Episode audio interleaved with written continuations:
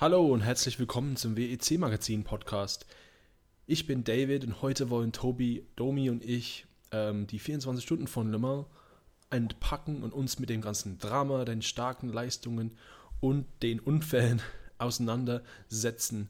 Wir schauen auch auf eine der spannendsten Neuheiten in Deutschland für 2021 und das ist der neue Übertragungspartner für den Langstreckenklassiker. Wenn ihr Kommentare oder Fragen zum Rennen habt, schickt uns gerne eine Nachricht auf unsere Social Media Kanälen oder schreibt uns auf podcast at wec-magazin.de. Schön, dass ihr dabei seid und viel Spaß mit der Folge.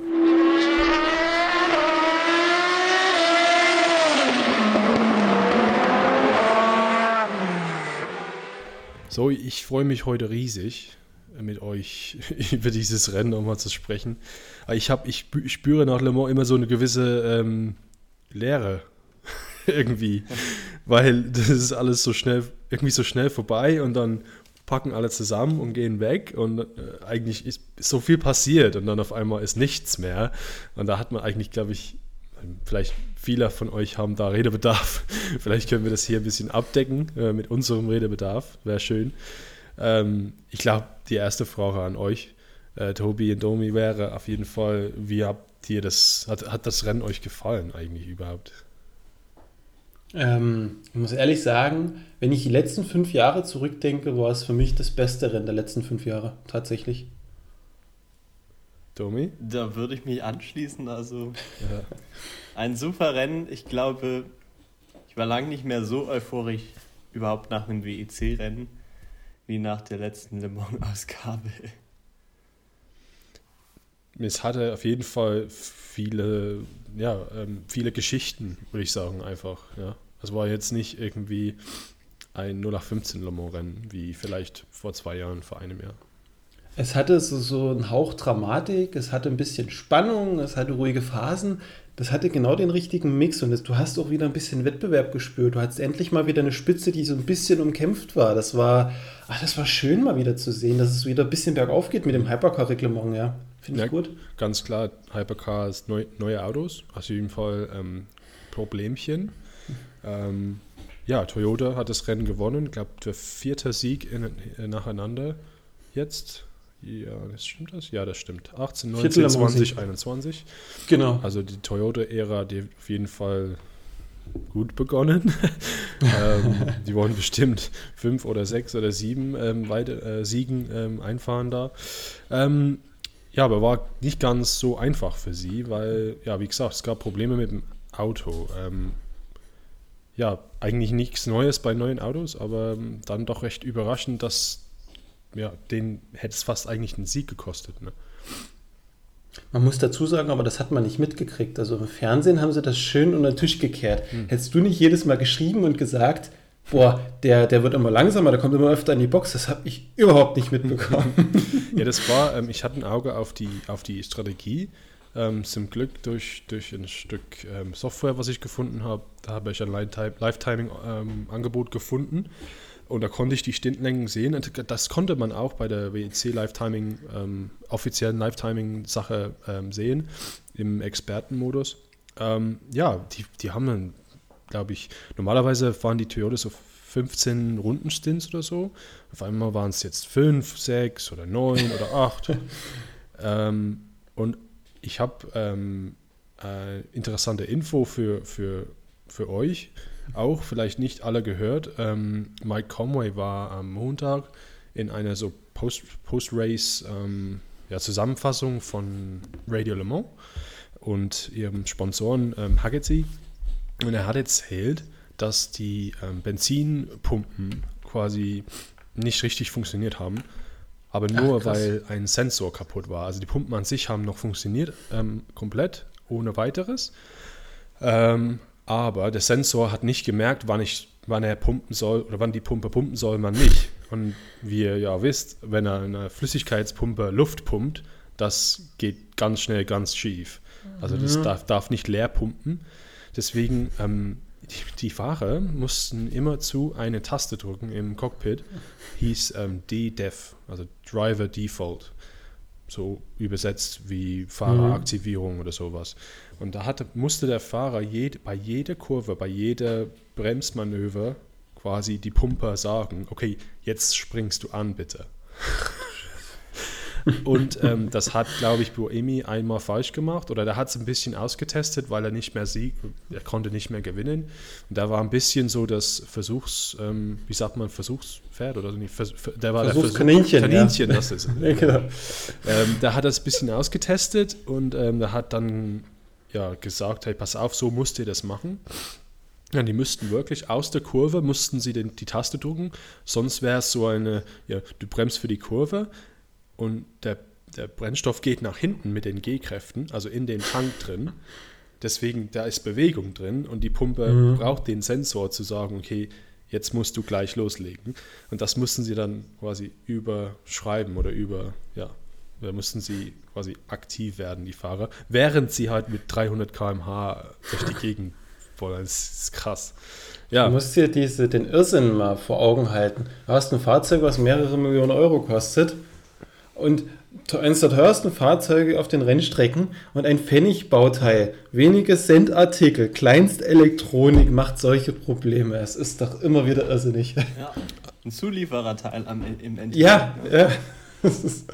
und ähm, der, interessant war auch, ähm, ähm, der Toyota, jemand von Toyota, ich weiß nicht genau wer, ob das jetzt im Team war oder vom Fahrer, ich weiß es nicht mehr, der hat gesagt, ähm, hätten die das repariert oder reparieren, äh, hätten die versucht, das zu reparieren, hätte es ungefähr 40 Minuten gekostet. Und das war wohl das gleiche Problem, was sie in Monza hatten. Die hatten das schon. Okay. Deswegen 40 Minuten. Ähm, ich habe gerade die Ergebnisse vor mir. Ähm, 40 Minuten, ja, also da hätten sie auf jeden Fall, ähm, ja, wären sie wahrscheinlich ganz hinten im LMP2-Feld irgendwo gelandet. Weil Ähm, ja, das wären ungefähr, denke ich, 10 Runden oder sowas. Ja, 40 Runden, 40 mhm. Minuten. Ähm, ja, da wären sie bestimmt 10. oder so oder 15. Ge ge geworden. Deswegen dachten die, können wir jetzt, das fand ich aber schön cool, irgendwie so ein Workaround, dass die gesagt haben, okay, haben wir dafür einen Plan? Funktioniert der Plan? Ja und ja. Okay, lass uns das mal einfach probieren. Ähm, aber, aber für Conway, Conway, Kobayashi und, und Lopez war das natürlich ja, das war, ähm, Conway hat gesagt, er hat gar nicht geschlafen, weil er so nervös war, weil das so oft nicht geklappt hat bei denen. Es gab so oft so kleine Probleme, die den, die den, also die drei den Sieg gekostet hat. Also das ist krass. Aber weißt du, wann das eingesetzt ist? Also dieses Problem? Ja, ähm, ist es eingesetzt ist es ähm, so um Mitternacht für die für den für das Auto mit der Nummer 8 also das hatten die dann über Nacht schon, deswegen waren sie ganz gut damit, ähm, die kamen ganz gut damit klar. Und dann haben sie nichts weiter gemacht für, die, für das Auto mit der Nummer 7 und dann auf einmal früh fängt es da, äh, also ich habe es erst gesehen, dass die auch zwei, drei kleinen kurzen Stints gemacht haben, dachte ich, auch scheiße, das gleiche Problem bei denen. Und das wurde dann bestätigt über Team Radio und äh, die mussten, lustigerweise, mussten die, äh, glaube ich, Lopez oder so jemanden aus dem Auto rausholen, damit sie denen, damit sie ihm sagen konnten, wie er damit äh, klarkommen sollte. Also die, die Lösung war so dermaßen, was heißt kompliziert nicht, aber nicht leicht zu erklären, dass sie den aus dem Auto rausholen mussten. Die, die hatten wohl einen speziellen Neustartprozess, ne? weil die haben ja mehrere Bordcomputer und Bordelektroniksysteme. Und ich habe gesehen im Rennen, der ist an den Rand gefahren. Mhm. Das Auto stand still, dann ging die Lichter an, Lichter gingen aus, das ging an und zack, zack, zack. Und dann irgendwann fuhr er und das Problem war behoben. Ja, die mussten wahrscheinlich in irgendeiner Reihenfolge verschiedene Systeme genau. onboard neu starten. Also, ja, hey Aber die große Frage, die ich mir jetzt stelle, die mussten aller fünf, sechs Runden oder sechs, sieben Runden an die Box, um nachzutanken, weil sonst die Gefahr wahrscheinlich bestanden hätte, dass der Tank Luft ansaugt. Ja, richtig. Ja, hast du, okay, ja. weil wenn sie jetzt wirklich, wenn eine Situation passiert wäre, dass, ähm, weiß nicht, über 10, 15 Runden irgendwie Full Course Yellow äh, gewesen wäre, und sie ja an sich noch Benzin im, im Tank hätten, dann dürften sie ja nicht boxen unter Vollcorsiello. Also Ja. Nur wenn du wirklich keinen Sprit mehr im Tank hättest, das hätte den auch den Sieg ja kosten können im Endeffekt. Stimmt. Also voll. Sie haben profitiert, dass wirklich, sage ich mal, Full Course Yellow und Safety Car war in diesem Rennen wirklich sehr wenig zu sehen. Ja. Für das, was man in anderen Ausgaben erlebt hat. Ja, auf jeden Fall. Und es, ja, ich denke, wäre interessant gewesen, wenn jetzt zum Beispiel ein anderes Werksauto ähm, im Feld wäre ähm, was das gemacht hätte mit dem, mit dem ganzen Druck und so. Aber Alpine war doch schon ganz gut dabei und war denen ähm, ziemlich nah. Also im Endeffekt waren es zum Schluss nur, ähm, ja gut, ich sage jetzt nur vier Runden, aber was sind das denn? 15 Minuten oder 20 Minuten? Das ist Rennzeit? Ja, ja, ja, ja, ist richtig. Der, für, für ein Auto mit einem viel kleineren Tank. Eben. Eigentlich. oh, die, ja, die mussten wahrscheinlich zusehen, dass immer noch ein Viertel oder ein, ein, Drittel Tank drin war. Nur im Fall der Falle, weil, wie ich gesagt habe, ähm, eine, eine Flüssigkeitspumpe, die dann Luft pumpt, das macht nicht nur die Pumpe kaputt, sondern den Motoren wahrscheinlich gleich dazu. Da ist Temperatursache, da, da schießt dann gleich alle Parameter schießen in die Höhe. Das Auto ist wahrscheinlich hin. Ähm, ja. Deswegen ja, ist richtig. echt interessante Geschichte für, den, für die Siege. Ähm, mir hat es aber persönlich, muss ich sagen, sehr gut gefallen, dass die drei gewonnen haben. Ähm, ich habe es denen sehr gegönnt, den Sieg, weil ähm, wir, wir, erinnern uns an, ach, war es vor zwei Jahren, den falschen Reifen gewechselt in der Box, nachdem sie ja. einen Plattfuß hatten, einen schleichenden Plattfuß haben den falschen Reifen ge äh, gewechselt, dann mussten der noch, musste der Lopez noch mal rein zum Wechseln und dann war der Sieg auch weg. Und ähm, letztes Jahr ähm, hatten die auch, glaube ich, nicht so gutes, großes Glück. Deswegen, ja, finde ich gut für sie. Ähm, Kobayashi besonders, der ist immer so schnell in der Mo. Ja, und ich glaube für ihn natürlich auch einer der größten Erfolge, den er jetzt feiern konnte. Auf jeden Fall. Was ich sagen wollte, ich, ich, man muss Toyota echt zugute halten, wie zuverlässig und solide das Team in seiner Arbeitsweise geworden ist. Die haben jetzt so eine Routine durch die Jahre und das wird, glaube ich, auch 23 den großen Ausschlag geben. All, alle Teams, die einsteigen, fangen ab 22, 23 an, das Erfahrung zu sammeln, inklusive Audi und Porsche, die ja alles weggeschmissen haben. Und Toyota hat schon so viel durchgemacht, die wissen genau, wie die solche Probleme beheben können. Gerade mit der Luftpumpe, äh, mit der Luftpumpe, mit der Benzinpumpe. Wenn, wenn du als Neueinsteiger so ein Problem hast, war es das für dich gewesen. Die haben die Routine, die haben die Prozesse. Also man muss ehrlich sagen, dafür, dass das Auto komplett neu war, super Geschichte, wie das Team gearbeitet hat. Und vor allem äh, die, die, Fähigkeit, da nicht in Panik zu geraten. Ich glaube, das ist einfach eine der Hauptsachen. Einfach zu ja. sagen, oh, okay, das geht nicht so, wie wir das gedacht haben wie können wir das lösen? Vielleicht, ich meine, die sind schon zehn Jahre dabei jetzt. Das ist schon, ist eine Ewigkeit. Ähm, das ist irrsinnig. Sowas kennen wir nur, eigentlich nur, also man kennt es ja von Jöst und, und, und Audi zum Beispiel. Porsche war eigentlich auch immer gut abgestimmt, alles. Ähm, ja, Toyota auch, aber die haben nicht irgendwie herausgestochen. Aber ja, ähm, ich stimme dir, stimme dir auf jeden Fall zu. Das zeigt, ähm, zeigt vieles aus meiner, meiner Sicht. Ähm, und auch für die Zukunft, ja, die, die sind einfach besser, stehen einfach besser da als vielleicht die Neueinsteiger. Vollkommen, also hm. Riesenvorteil. Aber neben Toyota gab es natürlich noch andere Hypercars. Hm, perfekte Überleitung, ja. Können wir gleich zu den Neueinsteiger gehen. Bei Alpine haben wir ja schon ein bisschen gesprochen eigentlich. Also sie haben auch super abgeliefert. Eigentlich ein fehlerfreies Rennen, möchte ich sagen. Mir ist ja. jetzt nichts Großes in Erinnerung geblieben. Es gab zwei Momente, da muss ich sagen, da war ein bisschen unerfahren, unerfahrener Fahrer, also Vaxivier. Mhm. Einmal äh, war er in der, im Kiesbett, ähm, war das Mitternacht rum oder es war auf jeden Fall dunkel.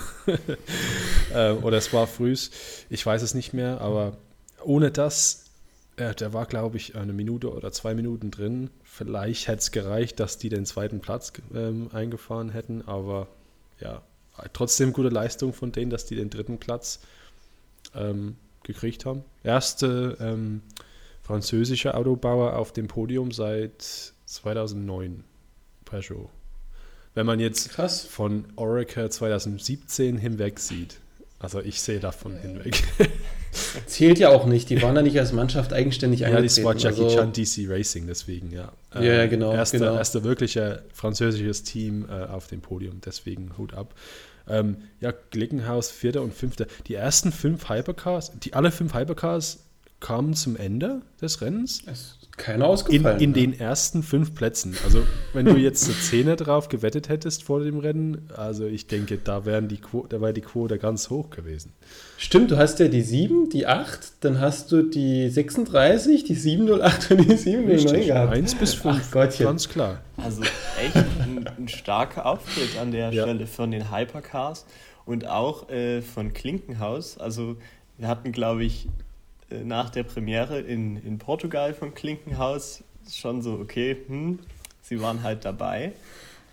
Aber was sie da als Privatmannschaft im ersten Le Mans Hypercar-Jahr wirklich auf die Beine gestellt haben, an diesem Le Mans-Wochenende fand ich beeindruckend. Also auch ja. von vorne an im Rennen waren sie stark äh, dabei.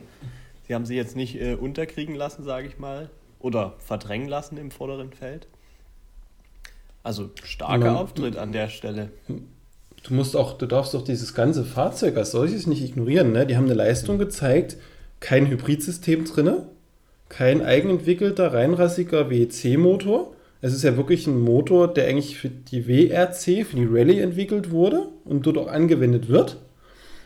Also die haben eigentlich die verschiedensten Grundvoraussetzungen und die sind trotzdem so gut hm. stark hm. dabei. Also ich bin gespannt, ob sie noch was aus dem Fahrzeug rausholen können, dass sie dann wirklich mal im Gesamtsiege mitkämpfen können. Denk mal halt, wie, wie lange dieses Auto von Alpine dabei ist. Das ist Rebellion, das ist das alte Rebellion R, R13 oder so. Das ist ja, R13 ist es, genau. so fünf oder sechs Jahre ist das schon dabei. Und ja, Rebellion, ja. also ist auch angelehnt an Autos, die es schon seit zehn Jahren gibt.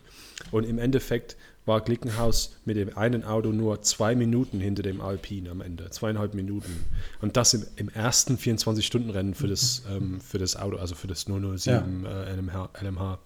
Also wenn das nicht irgendwie Potenzial ist, dann weiß ich auch nicht.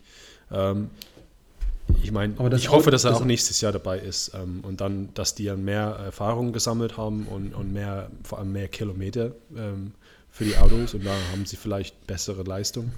Ähm, und dann sehen wir vielleicht ein Podium oder sowas nächstes Jahr. Vollkommen. Ich denke, es spielt auch Jöst mit rein. Mhm. Die haben ja Jöst als Einsatzteam für das ganze Geschichte.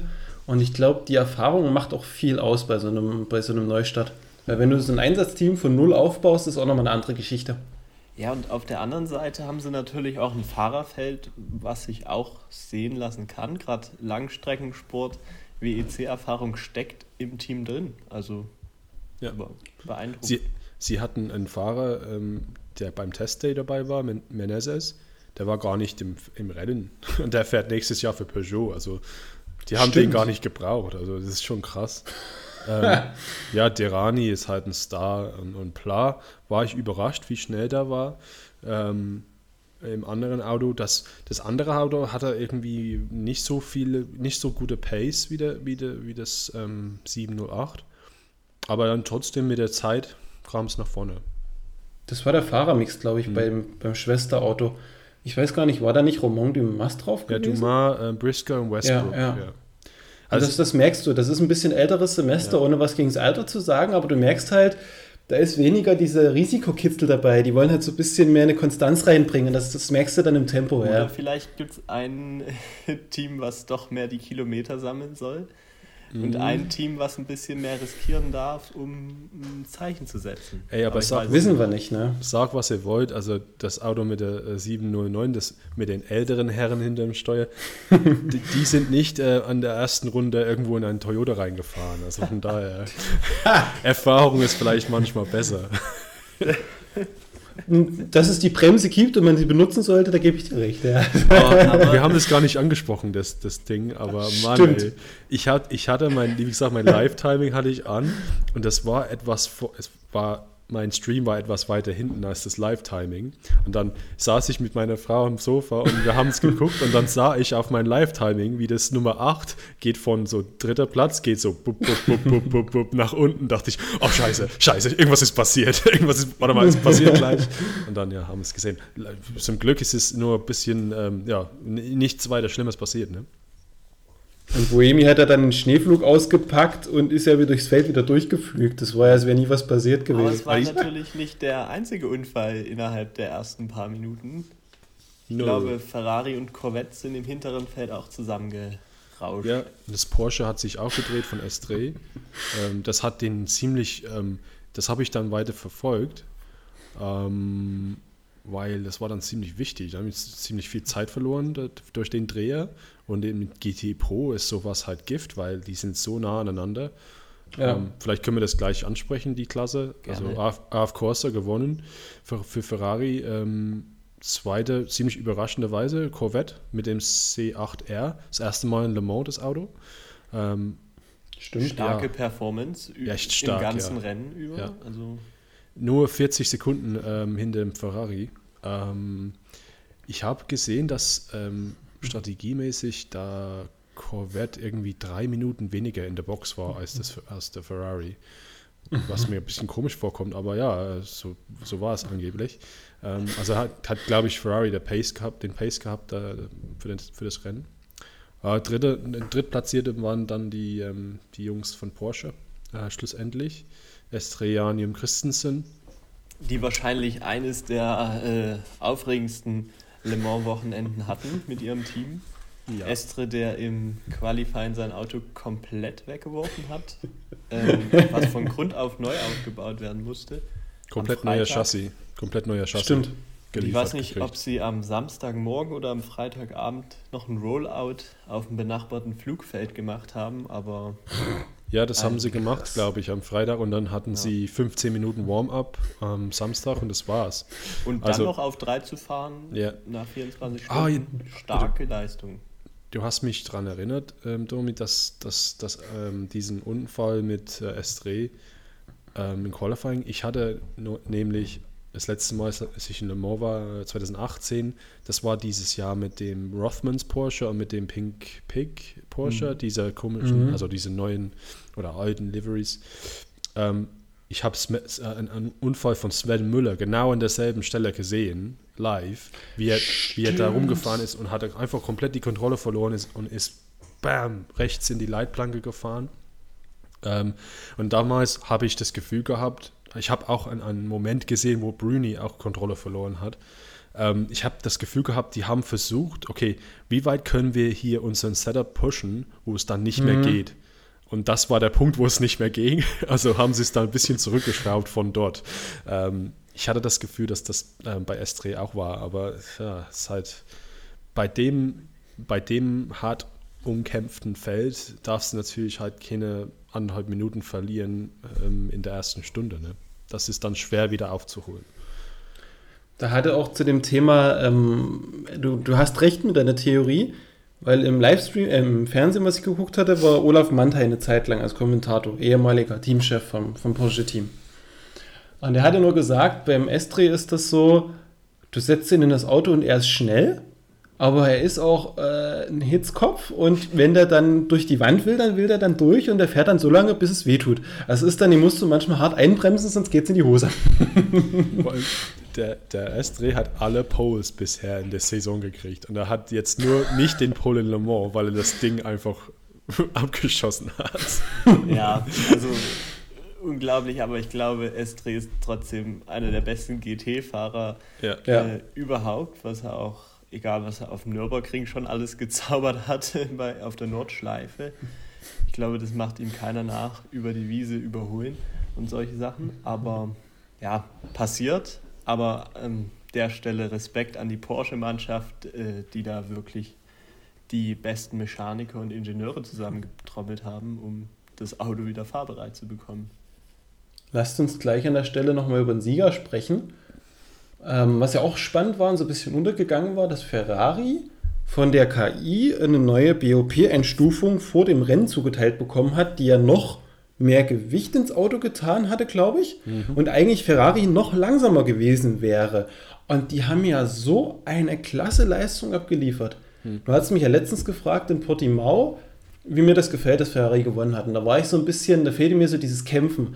Und ich hatte das in Le Mans jetzt wieder, dieses Gefühl, die hatten endlich wieder mal um den Sieg gekämpft. Die mussten mal ihren Arsch bewegen, die mussten was machen, die hatten richtig zu kämpfen, weil die Corvette die ganze Zeit im Nacken hing. Es war so ein schönes Rennen, weil du immer wieder die Taktik verfolgen konntest. Das hat, oh, das hat Spaß ja, gemacht. Es war vor allem, ich finde, das BOP war, also vielleicht Porsche ist auch was anderes. Wir waren zu langsam auf den Geraden vielleicht.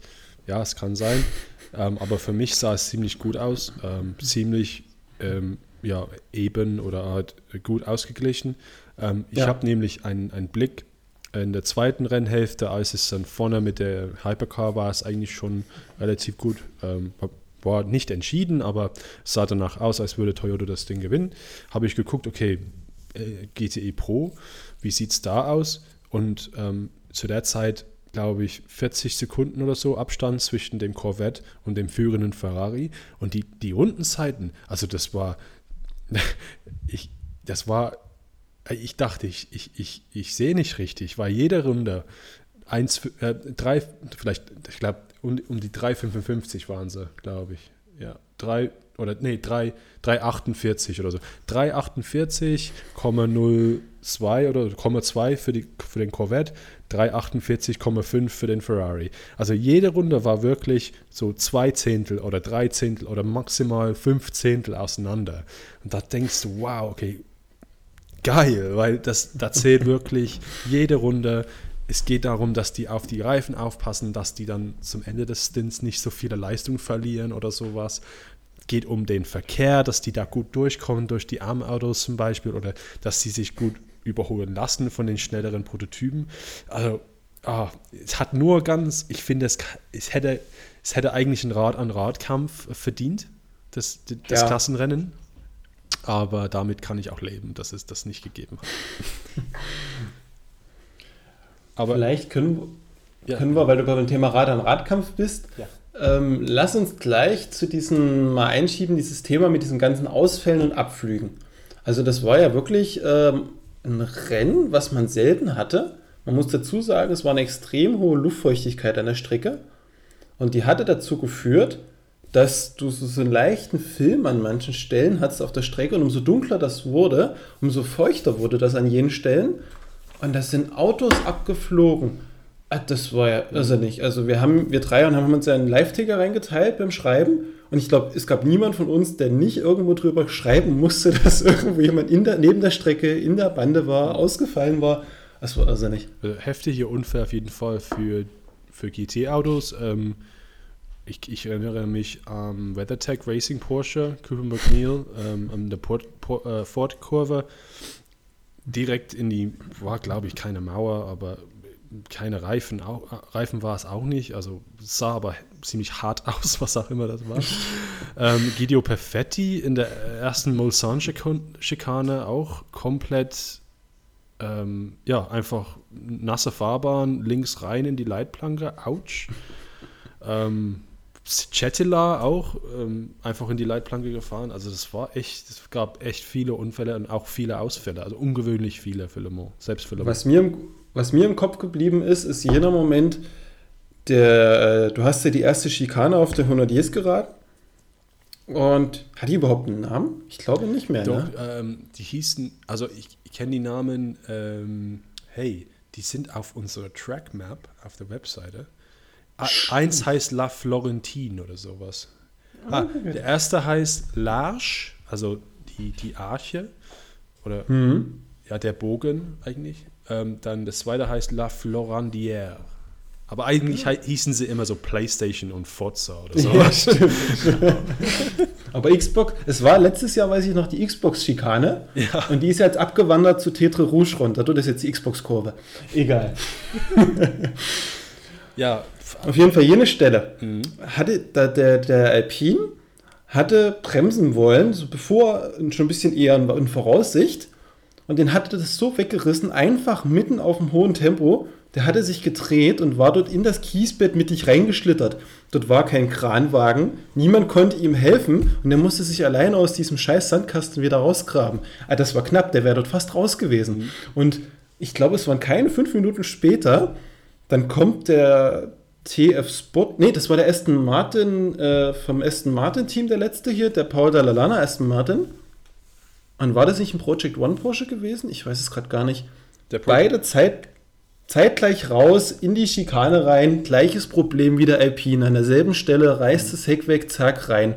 Das war Project One, hast du recht, und das war auch noch äh, TF Sport. Also war es ach so, erst, erste Gedanke war richtig. TF Sport, gleiche Kurve, gleiche Zeit, beide abgeflogen. Nur leider Perfetti hat es in die Leitplanke geschafft und, und ähm, ich glaube, ähm, ich weiß nicht genau, wer hinter dem Steuer war vom TF Sport, aber auf jeden Fall hat er geschafft, zu bremsen, abzubremsen und nicht ähm, ja, nicht in die Leitplanke oder in die Reifen zu fahren.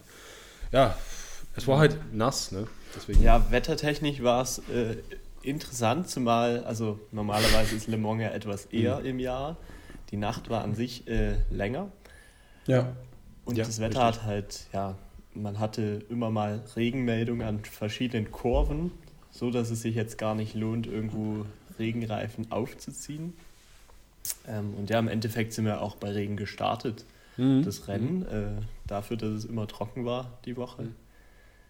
Ja, das war ziemlich brenzlig am Anfang. Ne? Ja. Aber eigentlich das, ähm, sag mal, das, der, der reichweitenstärkste Unfall des Rennens war ähm, auf jeden Fall der von äh, Sophia Flösch im Richard Mille oh, ja. D2-Auto.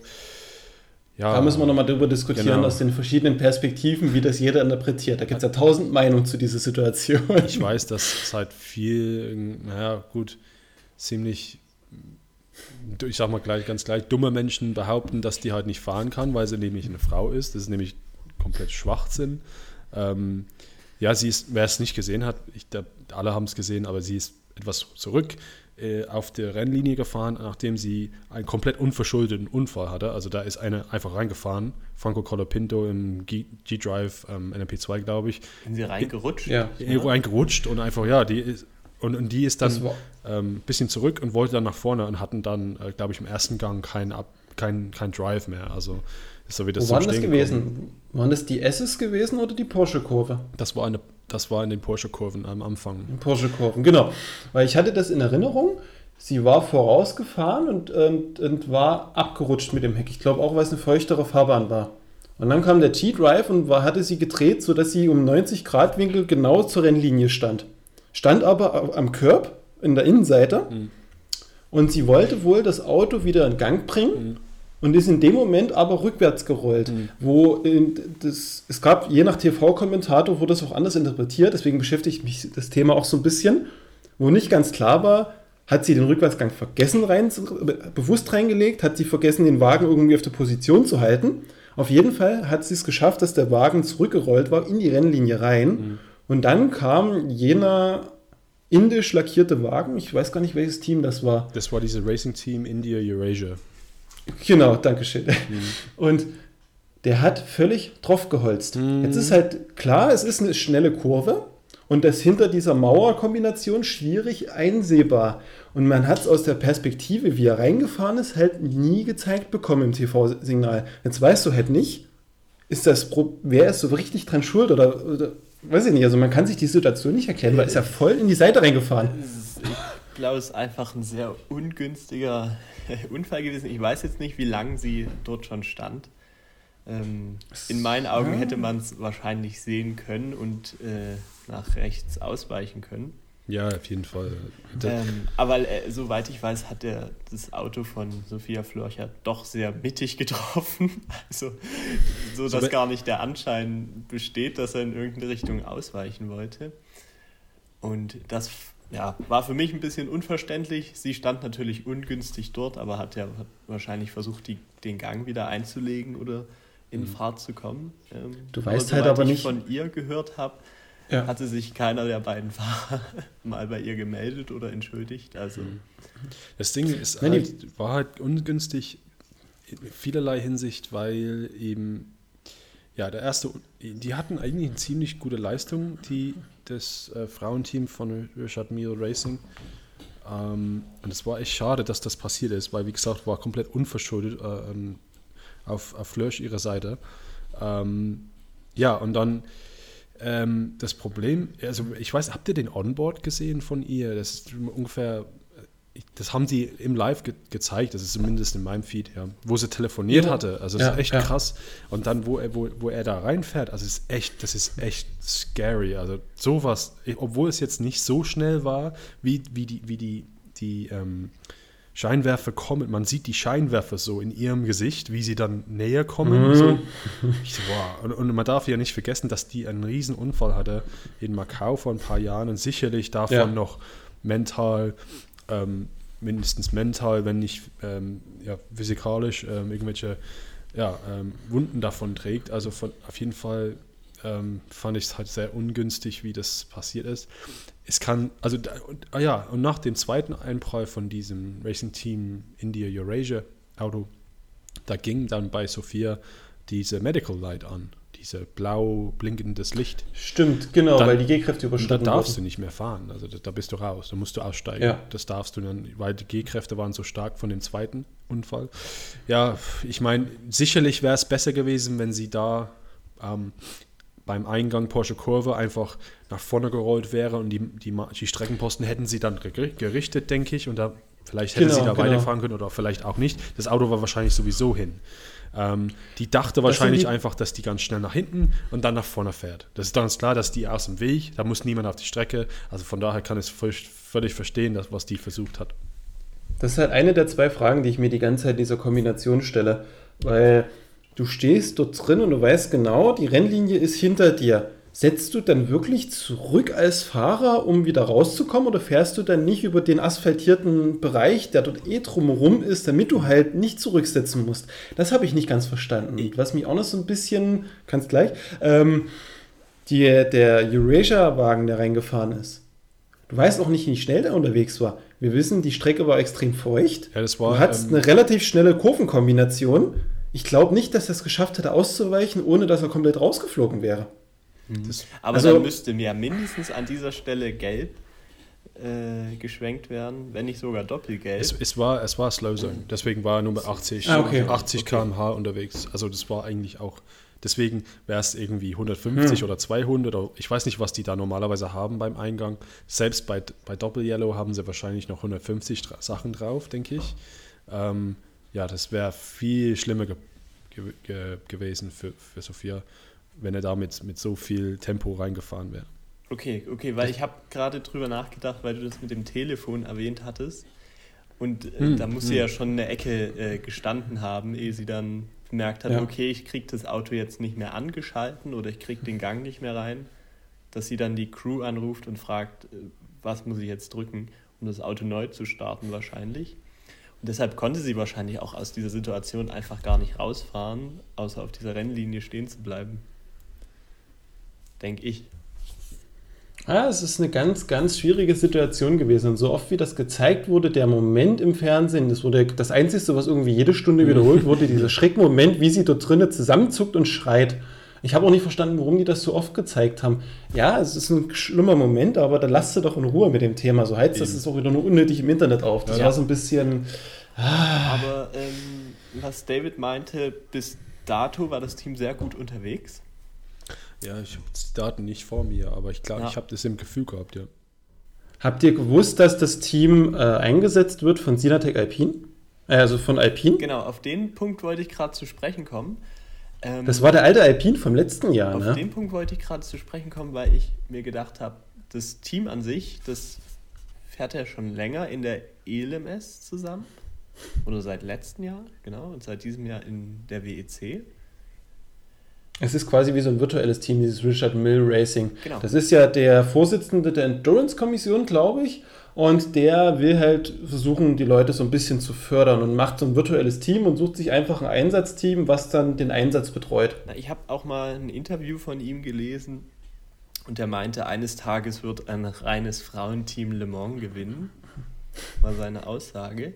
Und ähm, ja, dieser Punkt mit Einsatzteam Alpine macht für mich natürlich, spannend für mich natürlich ein bisschen den Bogen auf. Könnte es sein, dass diese äh, drei Frauen vielleicht auch Hypercar in den nächsten zwei Jahren fahren unter Alpine, weil Alpine wird in meinen Augen nicht bei einem Auto bleiben. Sie haben ganz schön aufgefahren in Le Mans, haben ihre beiden Formel 1-Fahrer mal an die Strecke geholt.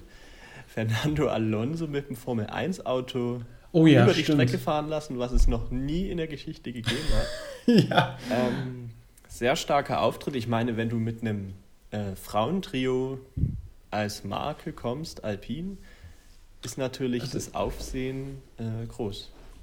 Also ich denke, ein reines Frauentrio würde ich, sehe ich jetzt bei Alpine persönlich nicht.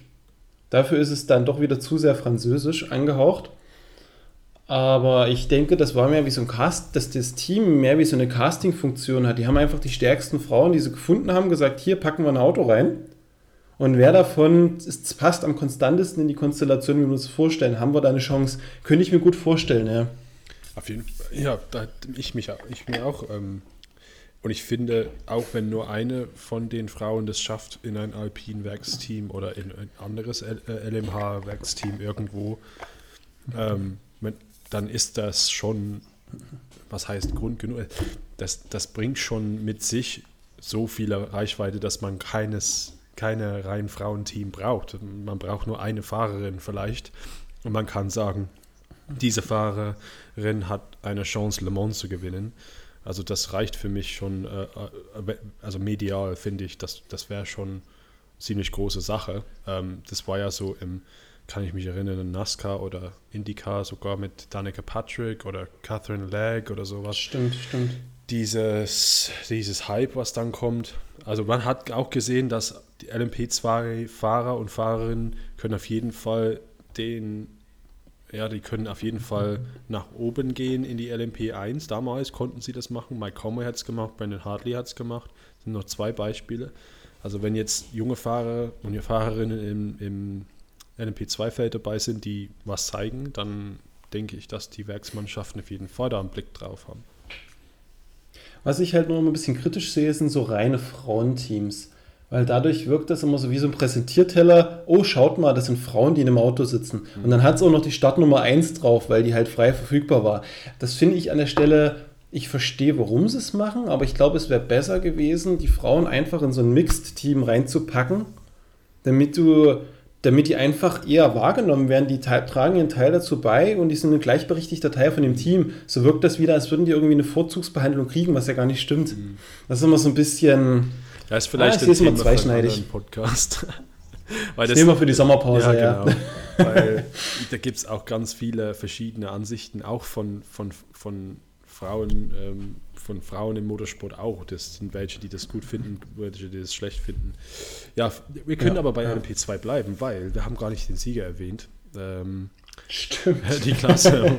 es gab nicht nur, nicht nur Unfälle, es gab auch ähm, einen Sieger und zwar in der letzten Runde, in der letzten, in der letzten Runde, sollen wir nochmal sagen, in der letzten Runde, äh, Team WET ähm, 31 hat das Schwesterauto überholt, weil das Schwesterauto komplett. Hat er einen Toyota-Moment? Ein Toyota-Moment, ja, oh Gott, nein. Ich will nicht. du kennst doch, du kennst doch diesen Begriff, ein, ein Kodak-Moment. Und das ja. wurde im, in meinem Stream wurde es überall tituliert als der Toyota-Moment. Das hat sich richtig festgebrannt, wenn du eine Runde vor Schluss in Le Mans ausfährst. ja. ja, also Drama bis zur letzten Runde. Ich habe gewusst, dass irgendwas passiert. Irgendwie hatte ich das in, in, im Gefühl, in meinen Knochen habe ich das gespürt, wie da irgendwas passiert. Aber ich, können, können wir das noch größer einordnen, bitte? ja, bitte. Ähm, weil die LMP2-Klasse war sehr hart umkämpft. Ich glaube, ja. man wusste eine Stunde vorher nicht, auch, auch wenn das in der letzten Runde sehr unvorhergesehen kam, man wusste eigentlich nicht, wer wird jetzt auf, der, auf dem Treppchen stehen und wer wird ganz vorn stehen. Äh, am Ende haben sich ja die beiden WRTs rauskristallisiert und ähm, gefolgt vom Jota. Jota, ja. Jota. Und Pan Panis Racing war auch vorne dabei, also im dritten Platz, ähm, schon ja. ziemlich lang auch. Genau, dann kam natürlich ähm, der Sachverhalt, dass die Mannschaft, die jetzt gewonnen hat, mit Habsburg am, im Auto, die hatten ein Boxenproblem denn ihr Wagenheber ging nicht mehr. Mhm. Was bedeutet hat, dass sie, weiß nicht, über zwei Stunden, die letzten beiden Stunden, glaube ich, die Reifen nicht mehr wechseln konnten. Ja, auf jeden Fall sie hatten die da Probleme, ja. Also, Sie hat, der, hatte, der hatte da, der war kurz im, im, im Interview gewesen bei, beim Fernsehen, wo es geschaut hatte, der Habsburg. Und die hatten nur gemeint, die hatten es probiert, mit händischen Wagenhebern den Wagen hochzubocken. Das hat ihr aber so viel Zeit gekostet, dass das Team entschieden hat, ihr habt jetzt diesen Satz Reifen, versaut's nicht, sonst seid ihr raus. genau. Das war einfach Genau. nicht machbar, ja. Die haben auch irgendwas gebastelt. So ein Auf, also entweder haben sie es gebastelt oder sie haben es mitgenommen als Backup, aber die hatten irgendwas Aufblaus, Aufblasbares. Weil die Probleme gab es schon seit, ich glaube, das ist kaputt gegangen früh, Sonntag früh. Also sie hatten schon zehn Stunden oder noch. Also da konnten sie auf keinen Fall noch die Reifen drauf lassen die ganze Zeit. Also haben sie dann einfach was gebasteltes gehabt und haben damit halt immer mal die Reifen gewechselt. Wie Ja, gesagt, ich glaube, also was das Aufblasbares. Es ist kein unbekanntes Problem äh, Mhm. bei diesen Wagenhebern. Sobald du zu hart äh, über die Curbs räuberst, Mhm. dann kann das sein, dass diese Druckluft Hm. äh, Kanüle da, dass, es so einfach Schaden nimmt und dann nicht mehr funktioniert. Ist auch kein großes Bauteil, meiner Mhm. Meinung. Oder meines Ja. Wissens. Aber wenn dann sowas scheitert, ist dann Mist. Genau, ja. aber Robin Freins ist am Ende gefahren, Mhm. den letzten Stimmt. Stint, und der musste wirklich auf den ältesten Reifen fahren, die es gab. Mit, mit einem jo Jota im Nacken. Genau, mit einem Jota im Nacken und seinem Teamkollegen eigentlich vor ihm. Ja. Genau, und den Sieg, den er dann geholt hatte, musste er eigentlich noch bis zur letzten Runde verteidigen, weil ich weiß gar nicht, wer im Jota saß, Blomqvist. Blomqvist, ja. Ja. Der wusste natürlich genau, was passiert ist und wie die Reifen seines Vordermanns aussehen Mhm. und hat ihn ja bis zur Ziellinie gejagt. Also Ja. so ein enges Finish in der LMP2-Klasse war gigantisch. Es gab's Und ja dann dieser. Ausfall eine Runde vor Schluss. Mhm. Das, das hätte den das nur dadurch ist der Jota noch auf zwei gekommen, was auch wieder Punkte im WM-Kampf bringt, ne? Ja, Ja, ich- fast, also fast noch auf eins gekommen, der Jota. Ja, ja. Ja, ein Wörtchen bitte für die, für die 41 Crew, weil ähm, die drei, die waren echt ähm, so gut in diesem Rennen. Kubeke vor, vor allem. Ja, ähm, stimmt. Der Rückkehr so ein bisschen, der versucht sich um ein paar, seit ein paar Jahren im, im Sportwagen, macht dieses Jahr ELMS mit genau dem Auto. Ähm, Louis Delatraz auch sehr schnell in der LMP2-Klasse. Und heute habe ich, oder gestern habe ich eine Auswertung gesehen von den Fahrern jeweils, ähm, beste Rundenzeiten und, und all dem. Ähm, Yi Fei dieser dritte Fahrer, dieser Chinese, in dem I- 21 Auto mit der 21 von Team WLT, der ist der nächste Star, ich sag's gleich. Der war der drittschnellste im ganzen LMP2-Feld und der ist Silber. Der ist 20. Der drittschnellste. Wir müssen dazu sagen, David hat immer recht mit seinen Prognosen. Er hat damals gesagt, der Rani ist schnell und wird ein Star, ist so passiert. Der Laurent ist schnell, fehlt noch so ein bisschen das schnelle Cockpit, aber zumindest hat er recht gehabt und jetzt kommt wieder so eine Prognose. Ist immer beim David so. Ja, aber auf jeden Fall nicht nur schnell halt, das ist das Ding, nicht nur in einer Runde schnell, sondern keine Fehler und über einen Stint schnell. Deswegen war ich so überrascht von dem und es, es, es bringt mich fast zum Weinen, wenn ich hier auf meinem Blatt sehe, dass die in der Gesamtrundenzeit, wie gesagt, Flashback, Flashback zu Toyota, Gesamtrundenzeit haben sie von 23 Stunden, 56 Minuten, 37 Sekunden, äh, ähm, 37 Sekunden, 967. Aber keine 24 Stunden leider. Ja, Das- das- bitter, bitter, bitter, aber starker Auftritt an der Stelle. Und das Ähm, Schlimme ist, Toyota wird dadurch dieses Branding auch nicht mehr los, ne? Das mit dem Scheitern. Das hat das so verfestigt, dass es doch immer passieren kann. Ah, Ich Ja, würde interessieren, wie das dann halt da in der Box abläuft dann, weil eine Seite ist komplett zerstört am Boden und die andere Seite ist absolut euphorisch. Ähm, ja, der nicht mehr geglaubte Ah. Sieg ist doch gekommen und so. Also ich weiß nicht, wie ich das als Teamchef handhabe. Also, boah, ja, auch als, krass. als Teamkollegen. Ich habe mir gedacht, Ja. das Team, was Mhm. jetzt gewonnen hat, die 31, die haben sich riesig gefreut. Ja, auf ja. der anderen Seite wissen sie, warum sie gewonnen haben. Weil Aber ich- ihre Teamkollegen verloren, alles verloren haben in diesem Rennen. Dazu muss ich noch sagen, hätten die das Problem mit dem Wagenheber nicht oder mit dem Druckluft gehabt, äh, nicht gehabt, hätte es dann nicht so passiert, dass das 41-Auto dann vorbeigezogen hätte. Also von daher, Stimmt, da hätte die 31 regulär Und gewonnen. genau. Le Mans, Le die Mans entscheidet, wer gewinnt. Das ist einfach klar. Le Mans Ja, entscheidet. ja. Du darfst es nicht selber entscheiden. Du darfst nur, du darfst nur dein Bestes geben und dann irgendwie hoffen, dass es reicht. Ja. Unter dem Anbetracht könnte man schon fast interpretieren, Le Mans war der Meinung, es läuft zu glücklich für die 41. Da ist zu wenig passiert, zack. Ja, also wow, wow, krass, Wahnsinn. Ähm, Lass uns zum Abschluss, Ja. wir, wir reden schon wieder zu, es fehlt noch eine Klasse. Ja, Da habe ich aber gerade ganz keinen kurz, Input, wer ganz gewonnen kurz, hat. Ganz kurz Ja. wollte ich noch, noch die Meisterschaft ansprechen, LMP2, weil da, da durch diese Ergebnisse am Wochenende ist echt viel passiert. Ähm, und das Okay. darf, das, das muss, da muss der einen Blick drauf halten ähm, für die nächsten Rennen, weil ja, nur ein Punkt vorne ähm, in der Meisterschaft. Ähm, Blomqvist, Van Tornen, Galeel von Jota haben jetzt die Führung mit 89 Punkten. Und die, jetzt die Sieger von Le Mans, France, Habsburg, Milesi haben jetzt 88. Und González, Oh. Davidson, da Costa haben 81 im dritten Platz. Also von daher ist es echt eng. Und ähm, es ist sehr sch ja, schlecht gewesen für United Autosports, ähm, weil sie waren nur im, im 10. Platz im WEC-Feld, also im 18. Platz im Gesamtklassement, 10. Platz im WEC-Feld. Das heißt aber in Le Mans, äh, 10. Platz ist zwei Punkte. Deswegen ähm, jetzt sind sie komplett raus aus der Meisterschaft. Das heißt, die doppelt, ich glaube, letztes Jahr und das Jahr davor haben sie die Meisterschaft gewonnen, stimmt das? Nee. Äh, warte mal, ja, letztes Jahr, letztes Jahr haben sie die Meisterschaft gewonnen, aber die wird das wahrscheinlich nicht mehr verteidigen können, United Autosports. Das ist wahrscheinlich, wahrscheinlich weg. Die haben jetzt äh, 76 krass. Punkte, also sind nur 13 Punkte bis vorne, aber ich brauchst halt drei, vier Ausfälle von den anderen Mannschaften, die da vor, vor dir liegen. Ja, also ganz spannend. Ähm, noch eine Klasse haben wir noch nicht erwähnt. Und zwar, da haben wir auch relativ wenig gesehen, muss ich sagen. Letztes Jahr haben wir mehr gesehen, glaube ich, weil da mehr los war und in den anderen Klassen war nicht so viel los. Aber in dieses Jahr, in diesem Jahr war es in der GT AM doch eine recht ähm, klare Sache. Ähm, AF Corse mit Ferrari und äh, mit der Nummer 83 hat gewonnen. Ähm, ziemlich souverän mit einer Runde Vorsprung, wie ich sehe. Ähm, ich ich, ich meine, ich hatte ein bisschen so das Rennen mal geschaut, weil, ja, also die Klasse mal im Auge gehabt, weil, ähm, ja, TF Sport war da vorne dabei und, aber eigentlich hat niemand so richtig was gegen AF Corsa gehabt ähm, in Le Mans, ne? Die hatten noch viel zu wenig Sendeminuten. Du konntest doch das GTM-Rennen diesmal nur bedingt verfolgen, wenn ein Ausfall Ja, war, sonst genau. hast du davon gar nicht so viel mitbekommen.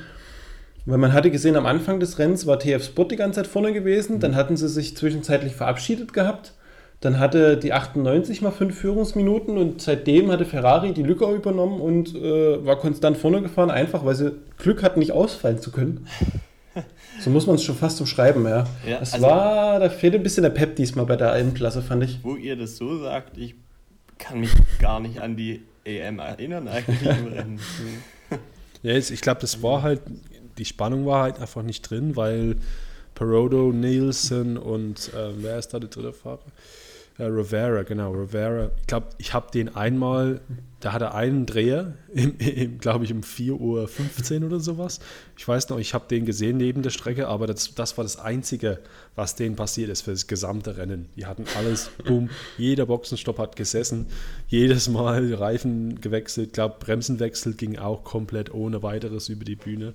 Ähm, ja, für die einfach ein, ein Wochenende zum Feiern, auch weil sie wahrscheinlich, ich meine, jetzt haben die auch sage und schreibe fast 40 Punkte Vorsprung in der Meisterschaft. Also das ist So ja, viel? ja vorläufig Krass. wahrscheinlich schon durch. Ähm, ja, wir haben drei Siege so bis, bisher in diesem Jahr in, in Spa, Monza und jetzt Es- in Le Mans. Deswegen, ja. Es bestätigt eigentlich die Performance von dem Team, oder? Die haben letztes Jahr die Meisterschaft gewonnen, wenn ich mich nicht täusche. Ja, korrekt. Und jetzt wieder, also die, die sind einfach routiniert, da kannst du sagen, was du willst, die laufen perfekt auf dem Auto. Ja, Ja, und AF-Kurse natürlich im Hintergrund. Die Ja. sind so Ja, ja, gut klar. wir aufgestellt. wissen, was sie tun. Ne? Ja. Ja, ähm, Aber- nur schade, dass Chetila zum Beispiel mh, nicht, Ja. ja. die sind ausgefallen. Aston Martin ähm, mit 98, äh, Paul Dallana Auto ausgefallen, Team Project One ausgefallen. Zwei, beide die Team Project Ones sogar ausgefallen. Und die, die Porsche hatten die restlichen gar nichts zu melden, die haben teilgenommen, irgendwie so gefühlt. Ja, also das, ähm, erste Porsche war Dempsey im fünften Platz. Also 77 ja, Dempsey. Ansonsten war es ziemlich an der Stelle schlecht. möchte ich, wir hatten äh, ja Alfred äh, äh, stimmt, mal stimmt. im Interview hier. ähm, die sind ja ihren ersten Start in Le Mans haben sie ja absolviert und das eigentlich, auch wenn sie quali, qualimäßig nicht so super aufgestellt waren, meines Erachtens sind sie Platz 10 in Le Mans äh, geworden in der EM-Klasse mhm. und ich glaube, das für die Mannschaft beim ersten Lauf mit so einem RSR stark gefahren. Natürlich auch man hat nichts von irgendwelchen Fehlern oder Problemen gesehen. Die sind ja Langstrecken erfahren aus anderen Serien. Das Ding mit dem, mit dem, ja. mit dem GTE, mit der GTE-Version ähm, vom 911er ist, dass das kein Brems, äh, ABS hat, während das GT3-Auto ja, hat stimmt. ABS. Ähm, das ist natürlich ein, ein Riesenunterschied. Ja? Also da musst du wirklich. Stimmt. Ich glaube sowieso, das Setup ist sehr viel schwieriger, so, so ein sein, ein, richtig, ein, ein Setup-Korridor ähm, zu finden, wo jetzt alles halt, ja, wo es halt nicht, ähm, es muss auch fahrbar sein, nicht nur für, für die Rennauer oder so. Also ich glaube, der Robert war im Auto dieses, dieses Wochenende, ne? Ja, genau. genau. Ja, Mit ja. Ralf Böhn und, und Rolf äh, Ineichen. Es muss auch ähm, fahrbar sein für die Armfahrer. Ne? Das, ist, das ist eigentlich der, der Schlüssel. Nicht nur ein Auto zu, ein Setup zu finden, was gut ist für die Profis, sondern sondern auch was zu finden, was, was die Arms, womit die Arms auch klarkommen. Das ist das Problem in GTE Arm und es ist auch das Problem in LMP2, dass du dann diese Bronzefahrer dabei hast, die halt dann ein bisschen mehr ja, Freiraum brauchen oder halt, es muss ein bisschen mehr vergeben, mehr Fehler vergeben bei den Armfahrern. Ne? Deswegen, ja, trotzdem für sie, vielleicht ist es nicht das erste Mal, dass die dort fahren. Ich hoffe nicht. Das, ich meine, das, nicht das, nicht das letzte, letzte Mal, meine ich. Genau, genau. Man muss an der Stelle festhalten, dass Porsche ja extra auch noch ein Auto für die Jungs gebaut hat, außerhalb der Pipeline, ne? Eigentlich hätten die das Auto gar nicht bekommen, ja. aber das hat sich durch Zufall dann ergeben. So viele von äh, den Dingen gibt es auch nicht, ne? Von den ETI Porsche. Genau, starten wollten sie ja sonst mit einem Ferrari. Ja, das haben sie gesagt. Ne? Wenn wir keinen Porsche bekommen, dann machen wir halt Ferrari. Oh ja. Vielleicht mal eine kleine Hausaufgabe an Domi. Jetzt haben wir Zeugen, die ganze Hörerschaft hört mit. Vielleicht kriegen wir ja einen von den Renauers im nächsten Podcast mal als Gast irgendwie mit dazu oder zumindest in Form von einem Interview, dass wir mal so Feedback geben können vom Wochenende. Ja, das war ein Swap ein riesen, oder sowas, wäre auch cool, genau, wenn er einfach mal rein. Wir haben ein riesen, riesen Sommerloch zum Füllen. ja, aber ich glaube, wir haben noch viel Futter. Also wir haben jetzt eine gute Stunde geredet. Mhm. Ähm, stimmt. Und uns geht, glaube ich, das Futter jetzt nach dem Le Mans, nach der Le Mans-Ausgabe gar nicht aus. Ich glaube, wir können äh, guten Gewissens noch einen Podcast wahrscheinlich reinschieben und ein paar, äh, ja, ich, noch, ich noch denke auch Details eingehen. Vielleicht habt ihr auch irgendwelche Ideen, was wir gerne ansprechen können. Ich denke auch im Hinblick auf den Zeitplan macht Sinn, wenn wir die anderen 50 Prozent von unserer Running Order streichen ja. und vielleicht zum Abschluss einfach über das Thema sprechen, was wir in diesem Podcast mit Abstand am liebsten machen, TV-Bashing. Das, das macht das einfach zu viel Spaß. Das Ausstiegsthema. Ja, genau. Oh, ich liebe dieses Thema. Das ist auch mein Lieblingsthema immer. So einen Ton für so eine Rubrik. Bevor wir dazu, bevor wir dazu kommen, ähm, das, das Ding mit Le Mans, es gibt immer davor immer so sau viele Ankündigungen und das, das, wir haben auf der Liste irgendwie fünf, sechs, sieben Sachen ah. und da können wir die nächstes Mal mal durchgehen. Auf jeden Fall die, die ganzen ja, Ankündigungen, die jetzt irgendwie nicht zeitkritisch sind, Kalender nächstes Jahr und Benzin da und, und, und ähm, Cadillac hier und so und so Zeug. Auf jeden Fall, ähm, ja, die Übertragung, das möchte ich auch gern besprechen, weil ja. nämlich dieses Jahr in Deutschland gab es einen neuen Sender, der, der das Rennen, ja, ja. also kein neuer Sender, sondern ein, ein, Sender, der das Rennen zum ersten Mal über, äh, ausstrahlt. Ähm, ich habe es nicht geguckt, weil ich den Sender gar nicht habe, aber ihr habt es doch geguckt, oder? Ähm, wie war's? Ja, also ich muss ehrlich, Chapeau, auch wenn ich immer der RTL-Gruppe ein bisschen skeptisch gegenüber stand seit jeher, aber das, was die mit Nitro gemacht haben, ich glaube, früher hieß der Sender mal RTL Nitro, inzwischen haben sie das RTL rausgestrichen, äh, nur noch Nitro. Super Arbeit. Ich habe mir einen ganzen Absatz dazu in meine Notizen aufgeschrieben. Ähm, da waren Experten dabei, die ganze Zeit durchweg hattest du immer zwei Moderatoren. Es war deutscher Kommentar. Sie hatten eigene Reporter in der Box, die unten rumgerannt sind, sich abgewechselt haben, Interviews gemacht haben. Haben deutsche Fahrer oder deutschsprachige Fahrer in ein Interview mit reingeschalten, die dann mit den Experten sprechen konnten. Also die hatten sich so viel Mühe gegeben um die TV-Berichterstattung. Und was mich am meisten gewundert hat, es kam nur einmal in der Stunde ein Werbeblock von fünf bis sechs Minuten. That's it. Also so habe ich es persönlich wahrgenommen. Da war so wenig Werbung in einem werbefinanzierten TV-Sender. Das war ganz großes Kino in meinen Augen. Um vielleicht mal kurz anzureißen, wen sie als Kommentatoren da hatten. Okay, die TV-Kommentatoren merke ich mir immer nie. Das ist äh, Asche über mein Haupt, aber die Experten habe ich mir aufgeschrieben. Die kennt man ja, die, die Stammkommentatoren, die brauchen wir an der Stelle ja nicht nennen. Nee, ich, ich will es ja nicht unter den Schatten stellen, weil die haben alle gute Arbeit gemacht. Ja. Das, das wollte ich damit sagen. Weil sowohl die TV-Kommentatoren als auch die Experten, das hat einfach harmoniert, das hat Spaß gemacht zuzuhören. Äh, wir hatten als Experten den Olaf Mantei dabei, Bernd Schneider war dabei, Manuel Reuter, Franz Konrad, das waren die, die immer physisch im Studio waren in Köln, haben sich alle paar Stunden immer mal abgewechselt. Und dann hatten sie zwischendrin noch den äh, Wolfgang Ulrich zugeschalten, die, die Beiz Gewisser war im Interview gewesen. Äh, wir hatten, Sophia die hatten Flörsch. Sophia Flörsch, alles, was irgendwo deutsch und deutschsprachig ist, hatten sie auch wirklich in einen extra Raum geholt in Le Mans und die haben dann mehrere Minuten, 10, 15 Minuten dann mit denen gequatscht, als Dreiergespräch, so wie wir das gerade machen. Ich fand es grandios. So geil. Hey, so, so ähm, unterstützt man oder so promotet man doch ein Rennen in Deutschland. Ja? Wirklich? Nicht irgendwie so halbherzig und mit wie Eurosport halt halb aus Paris. Ich meine, nichts gegen die Eurosport-Mitarbeiter und so, die machen schon einen guten Job, aber das ist alles so, es hat kein ähm, Qualität. Ja, auch so kein Feingefühl. Du brauchst, aber da, brauchst einen Broadcast, was so richtig ähm, abgestimmt ist auf den deutschen Zuschauer. Der, der interessiert sich ja. vielleicht ja. gar nicht für verschiedene Sachen, die vielleicht Eurosport aus Frankreich oder weiß global halt mhm. zusammenschneidet mhm. oder das Ding mit Tom Christensen, das interessiert niemand, niemanden nee. in Deutschland. Also vielleicht ein paar, aber wenn du aber irgendwie Franz Konrad zugeschaltet hast aus, aus Köln oder wo auch immer, und der redet über die alten Zeiten und so. Da hast du, bumm, das hast du Leute herrlich. drin. Ja, ja, da hast ja. du da mal jemanden geangelt und da auch, sind sie drin. Auch einen, auch einen Manuel Reuter, der meinte, der ist früher super. noch mitgefahren, da waren die bei 310. Äh, ja. Bei, bei 410 ohne Schikane, ja. genau. Wahnsinn. Äh, Geschichten und ähm, ja, sehr professioneller Stream. Ich habe äh, auch die letzten Jahre 24 Stunden Nürburgring bei dem äh, Nitro geschaut. Das genau. sind dieselben Kommentatoren. Da haben sie ähm, etwas Tradition. Da machen sie es schon seit ein paar Jahren. Die genau, machen das genau. gesamte Rennen durch. Aber genauso professionell mhm. und verhältnismäßig wenig Werbung. Natürlich ja. äh, muss ich sagen, RTL weiß, wie man Motorsport überträgt.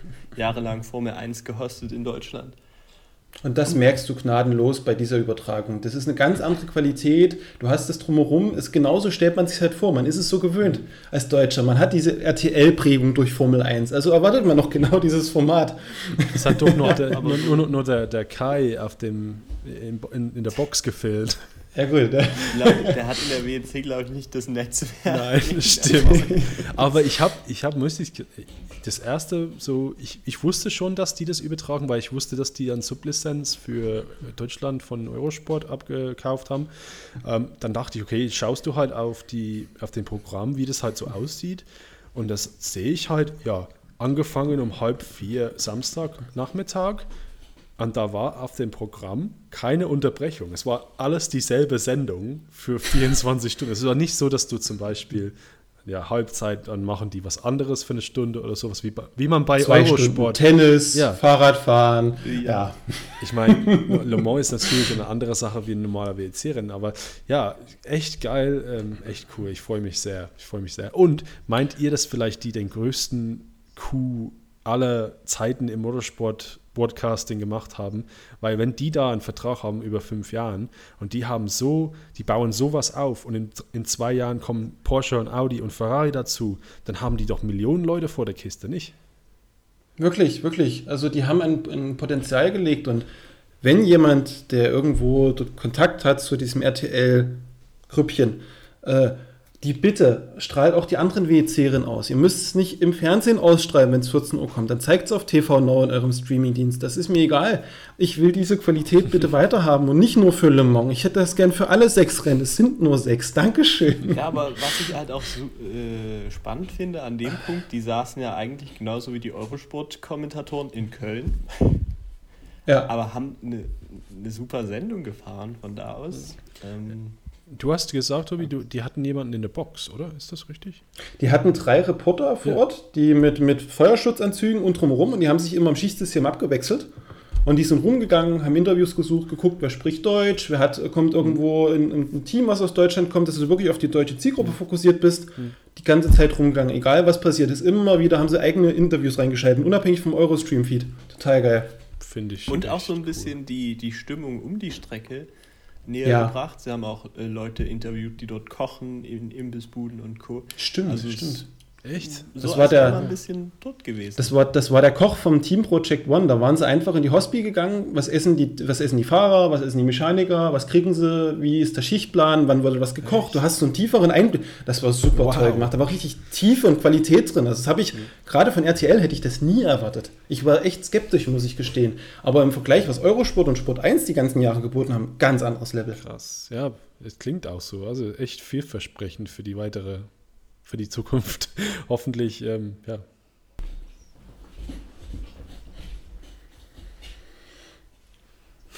Und was mir halt auch gefallen hatte, war so ein Olaf Mantei, der da saß. Und du hast richtig gemerkt, der war wieder in diesem Teamchef-Modus und hat, zack, die Regeln im Kopf zitiert, zack, zack, zack, okay, dann muss das machen, wenn er jetzt so lange in der Box steht und mit dem Tankvolumen muss der genau das machen, zack. Da kamen Fakten raus. Nicht schlecht, das, das gefällt dir, weil du so Wissen aufschnappst. Du wahrscheinlich gleich oder an und sagt, was die besser ja. machen können oder sowas. Genau. Ja. oh, echt schön, freut mich. Er meinte, das wäre das erste 24 äh, Le Mans gewesen, wo er mal sich schlafen gelegt hätte. Das was kann ich durchaus glauben. Was also auch wahrscheinlich, ja. Seit 30 Jahren jedes Mal. Genau, weil das erste Team Mal No Sleep. ja.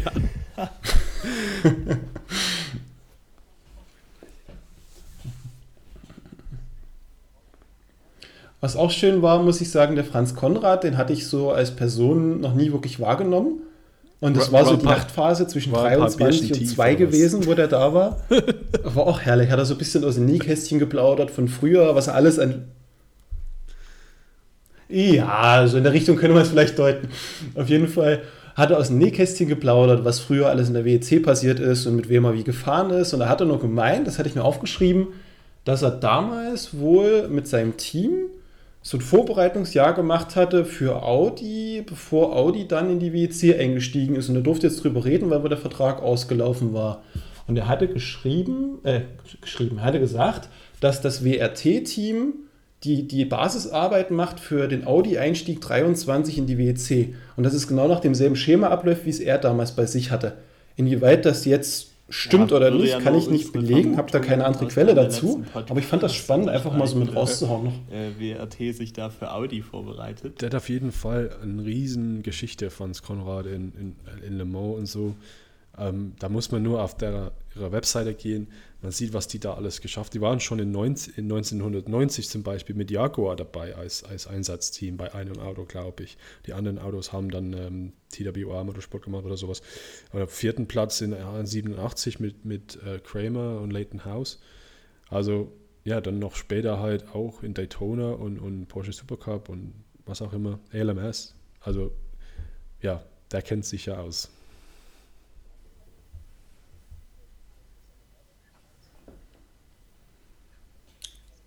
Und ein lustiger Fun-Fact: Er hatte nur gemeint, er hat dem Rolf Ineichen, ja, der bei Herbert gefahren ist, das Autorennfahren beigebracht. Äh, da schließt sich auch wieder der Kreis. Das finde ich ganz lustig. Dich so happy zu sehen, Tobi.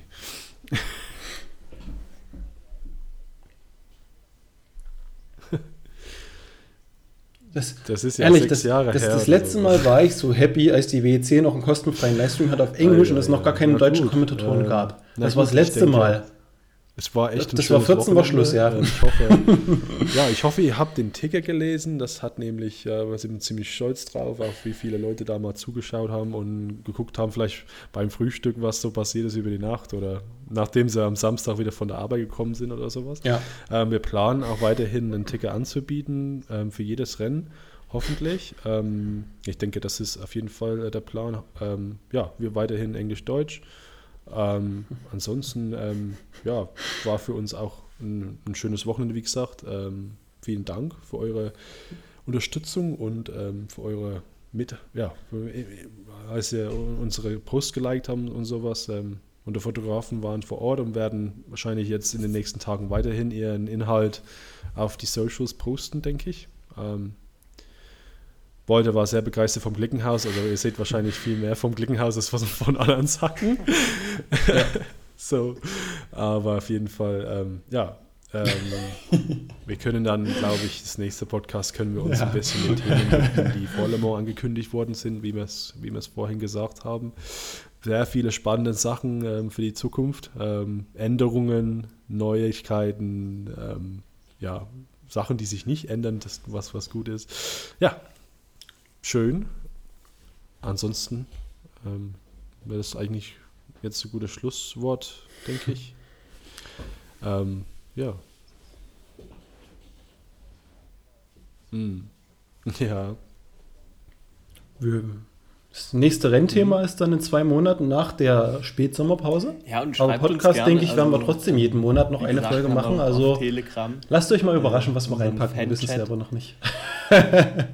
wenn ihr Ideen habt, dann immer gern rein damit und wir analysieren und reden darüber. Ja, stimmt. Genau. Ja, oder sowas, ja, richtig. Wie habt ihr eigentlich die Übertragung gefunden und war das ja besser oder so? Oder war der Eurosport gewöhnt oder sowas? Ja, es wäre wär interessant zu wissen, wie ihr das so empfunden habt. Auf jeden Fall. Genau, super. Also an dieser Stelle, vielen Dank. Gerne auch äh, Sprachnachrichten schicken. Vielen Dank Packen wir alles zwei. in den Podcast. Ähm, hat Spaß lustig. gemacht. und äh, wir werden uns in einem Monat wieder hier zusammenfinden. Und ähm, ja, bis dahin. Ciao.